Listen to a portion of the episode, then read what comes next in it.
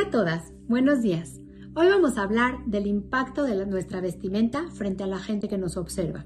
Nos cuenta la Gemara que Rabbi Yohanan era un gran rabino en su generación y él llamaba a sus ropas Mejavedai, mi honor, mi respeto. De aquí aprendemos que nuestra vestimenta transmite a la gente que nos rodea cierto mensaje transmite un mensaje de la forma en la que nos vamos a conectar con ellos y esto también es lo que nos da valor y formalidad frente a ellos. Así también, si nosotros nos ponemos a pensar, cualquier profesión y cualquier oficio requieren de un uniforme especial, de una vestimenta especial para poderlos determinar que ellos se ocupan o que ellos pertenecen a cierto grupo o que ellos se encargan de cierta función. Y esa es la forma en la que podemos identificarlos.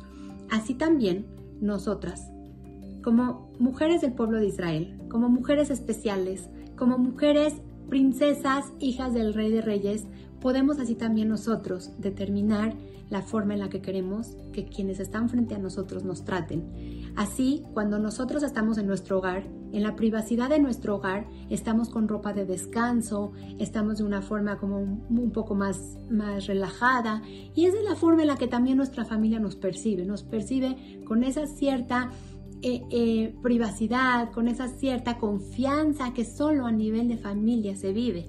Así también es cuando salimos a la calle, salimos a un mundo externo de nuestro hogar, entonces nuestra vestimenta va a determinar la forma de conectarnos con el mundo.